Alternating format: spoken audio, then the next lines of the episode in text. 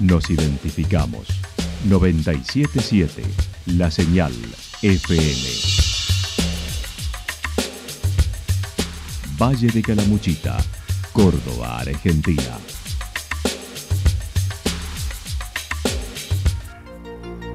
El más completo resumen de las noticias de la región, encontralos todos los días a las 12 y 30, a las 16 y a las 22 horas.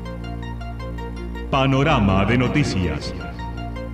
Por la 977, la señal FM nos identifica también con las noticias.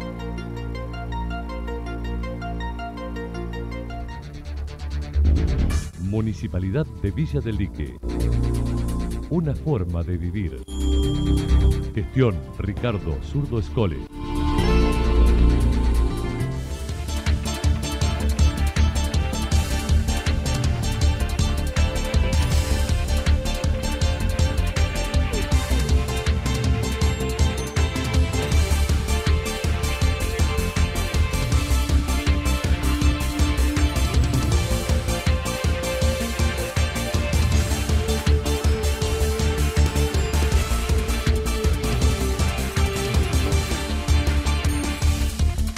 A esta hora hacemos un repaso por la información regional a través de los títulos. Volvieron los casos a Santa Rosa mientras se aplica tercera dosis sin turno.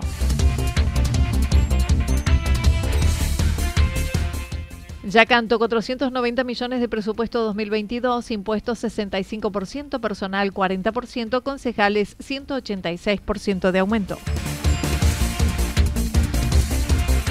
Siete nuevos bomberos y ascensos en el cuartel de Yacanto. La actualidad en síntesis. La actualidad en síntesis. Resumen de noticias regionales producida por la 977 La Señal FM. Nos identifica junto a la información.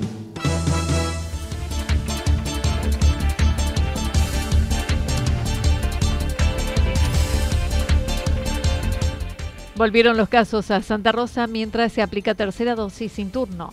Luego de una semana sin casos, Santa Rosa volvió a registrar nuevos contagios como sucede en todo el país. El director de salud de Santa Rosa indicó se registran 10 casos positivos y se aguardan resultados de tipificaciones por la variante Omicron. En una semana sin casos, llegamos a, a caso cero en toda la localidad con una alegría enorme, con lo cual significó como, yo lo consideré como un premio al equipo de salud por todo el trabajo y todo el esfuerzo durante todo el año. Y bueno, como lo dijiste vos bien recién, eh, los casos empezaron a tener resonancia a nivel nacional, se multiplicaron a nivel provincial y obviamente que a nivel eh, municipal también han ido en aumento y en estos días estamos ya con un aumento de casos, hasta el momento de hoy con 10 casos positivos activos. Así que bueno, trabajando sobre ello. Bueno, justamente en el, día de ayer hemos recibido un, un informe de epidemiología de la provincia de Córdoba, en donde eh, debemos hacer todas las tipificaciones de los pacientes positivos que tengamos hasta el momento, tanto nos están haciendo tipificar a todos los positivos. Eh, el resultado de las tipificaciones demoran entre 48 y 72 horas, así que bueno, también estamos a la espera de todos esos resultados. El doctor Fernando Borrego insistió en continuar aplicando los protocolos vigentes, estar atentos a los síntomas de la enfermedad, que son los mismos hasta ahora, aunque se presentan más leves estimado es por la efectividad de la vacunación. Solicitó maximizar cuidados y continuar con la vacunación de dosis de refuerzos, ya que se aplica a cinco meses de la última. Los que estén en condiciones de hacerlo deben presentarse en la ex clínica Vélez Arfiel de lunes a viernes de 8 a 11.30. Ya estamos eh, con muchísimas terceras dosis colocadas, eh, así que invito a todos aquellos que ya estén en condiciones de recibir la tercera dosis, o sea, a todos aquellos que han pasado cinco meses de colocada la segunda dosis y se tengan que colocar el refuerzo que se acerquen al vacunatorio. Los mayores de 50 años que tienen la dosis como primer esquema, la, vacuna Sinopharm, con que haya pasado 30 días de la segunda dosis, también se pueden acercar a colocar el refuerzo. Eh, vacunas tenemos, el vacunatorio está abierto todos los días, que quede claro, de lunes a viernes, de 8 y media a 11 y media. ¿Y por qué digo a 11 y media? Porque los frascos son multidosis, entonces siempre preferimos hacer el corte una hora, una hora y media antes para que nos queden vacunas para desechar. Entonces manejarlos en un, en un espacio, en un tiempo más reducido para poder colocar todas las vacunas y no poder desechar ninguna. Remarcó deben acudir espontáneamente sin citación previa. Hasta aquí se llevan aplicadas más de 30.000 dosis, alcanzó el 80% aproximado de la población de la ciudad, buscando cubrir el rango adolescente que son los que menos se han vacunado.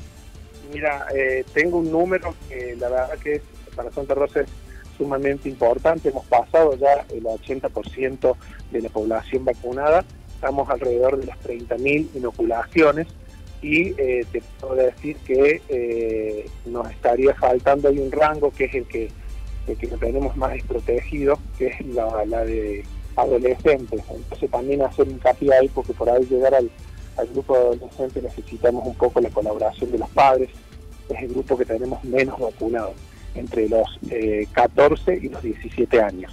Así que pedirles por favor a, los papás que se acerquen, que lleven a los niños al vacunatorio, o sea, de poder eh, subir un poco este porcentaje.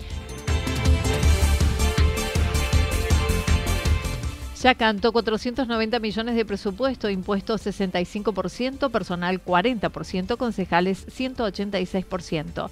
El pasado jueves se llevó a cabo la audiencia pública por ordenanza tarifaria y presupuesto 2022 de Villa Yacanto. Unos 20 vecinos se acercaron al salón de usos múltiples buscando escuchar las explicaciones del Ejecutivo ante la propuesta. Ni el intendente ni funcionarios municipales estuvieron presentes, solo el asesor letrado, además de los concejales. Silvia Isaía, integrante del nuevo espacio político Unidos por Yacanto, reunieron unos cinco ítems que presentan objeciones para su análisis.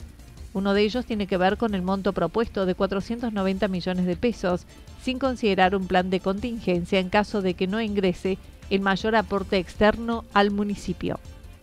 Marcamos cinco ítems que son serían los más importantes.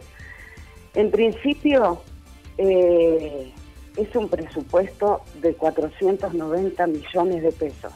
Para este pueblo es muchísimo, eh, pero también de, esa, de ese dinero, digamos, que, se considera para manejar el presupuesto, solo 4 de cada 10 pesos son ingresos genuinos, digamos, del pueblo.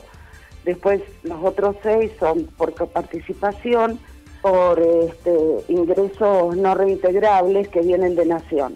No se plantea en ningún lugar del presupuesto qué pasaría si, como vemos cómo está la situación económica del país, algo de, esa, de ese porcentaje, de esos 6 de cada 10, no ingresaran. Consideran falta de criterio en el manejo de las partidas, comparando los aumentos en diversos sectores del municipio. Para el caso de los empleados públicos se proyecta un aumento del 45% escalonado en el año, honorarios de asesores 68%, impuestos 65% y dietas de los concejales 185%. Al empleado público le van a aumentar un 45% escalonado a lo largo del año. Ahí ya están perdiendo con la inflación supuesta. Los honorarios de asesores aumentan 68% la tasa de la propiedad, es decir, los impuestos que pagamos en el pueblo, van a aumentar un 65%, que no sé por qué aumentan por encima de la inflación que ellos plantean que van a tener. Los concejales se plantea un aumento del 186% para el año 2022. En lo que respecta al servicio de emergencia obligatorio que posee la comunidad para Bachasca Salud, pasará de costar 100 pesos a 180 pesos mensuales. Otra de las observaciones realizadas por los vecinos del nuevo espacio tiene que ver con la actividad que aporta mayor ingreso a la localidad, el turismo, que tuvo en el 2020 un presupuesto del 2% y en este 2022 desciende al 1,5%. Finalmente hizo referencia al nuevo espacio aclarando será solo local e integrado por vecinos que buscan aportar al pueblo. Somos un grupo de vecinos no, no, armamos un partido puramente vecinal, digamos, sin estar eh, enganchados o prendidos en, otros partidos nacionales. Es un partido del pueblo que lo estamos integrando vecinos, que esperamos ser muchos más, por supuesto, y que bueno, nos preocupamos por el pueblo, por las cosas que vemos que, que se podrían mejorar. Eh, hay mucho por hacer en Yacanto, eh, por ahí los que venimos de afuera, eh, uno tiene un marco de comparación y no es venir de afuera y querer hacer pavimentos y edificios de 10 pisos. Mejorar el pueblo, respetar lo que es el pueblo. Hay, hay muchas cosas que se hacen sin control,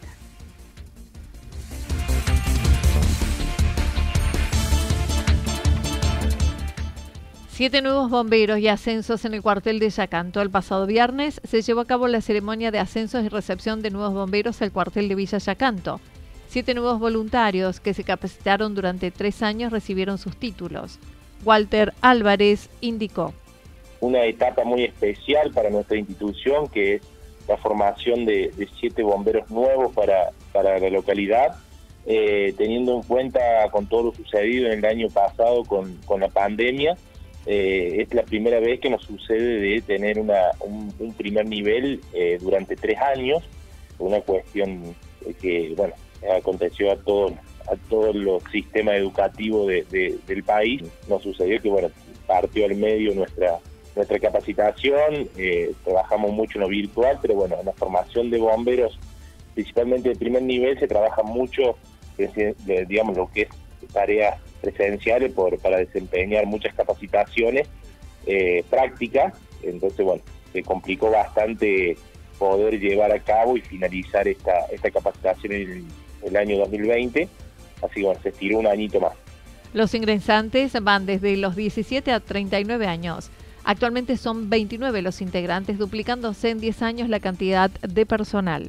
Con un número que no, no llega a superar los 15 bomberos hace una década atrás eh, donde siempre la, pregunta era la misma, eh, porque venían algunos bomberos nuevos, pero también a veces había gente que cambiaba de vida, cambiaba de lugar de, donde, donde vivir, algunos que no podían seguir siguiendo estando en la fuerza, y entonces eso generaba que era un intercambio de, gente nueva con, gente de experiencia. Eh, de hecho, en estos últimos años, un solo bombero, por cuestiones laborales y a nivel personal, no está activo, digamos, en nuestro, en nuestro cuartel, eh, que ha pedido el retiro, pero de ahí hace bastante que no, no tenemos, digamos, inconveniente de, de, abandono, digamos, del personal y eso es muy importante y ayuda mucho al crecimiento porque tenemos siempre en cuenta que, el bombero experimentado es quien eh, cumple un rol eh, predominante a la hora de, de las nuevas camadas donde colaboran para el crecimiento y colaboran en la capacitación de, la nueva gente. Además, hubo cuatro ascensos, entre ellos Walter Álvarez a segundo jefe del cuartel, mientras que Gabriel Batisti sigue como jefe del cuerpo activo. Sí, eh, en, este, en esta oportunidad hubo cuatro ascensos, de la cual en, lo que es el, escalafón jerárquico tenemos el cabo primero Cabrera Román, que ascendió a, a sargento, el sargento Casadesus Hernán, que ascendió a sargento primero. Bueno, en mi caso, que yo era sargento primero, ascendí a sargento ayudante. El actual jefe del cuartel, eh, que era su oficial principal, pasó a su oficial mayor.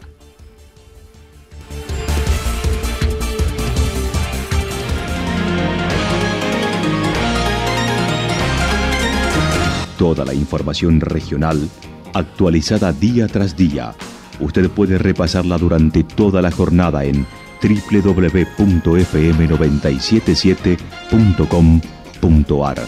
La señal FM nos identifica también en Internet.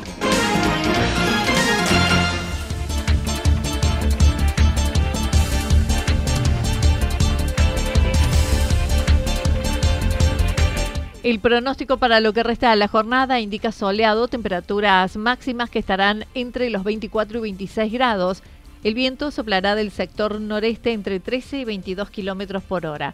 Para mañana jueves anticipan parcialmente nublado, temperaturas máximas entre 26 y 28 grados, mínimas entre 12 y 14 grados. El viento estará soplando a direcciones variables entre 13 y 22 kilómetros por hora, sobre todo en la tarde.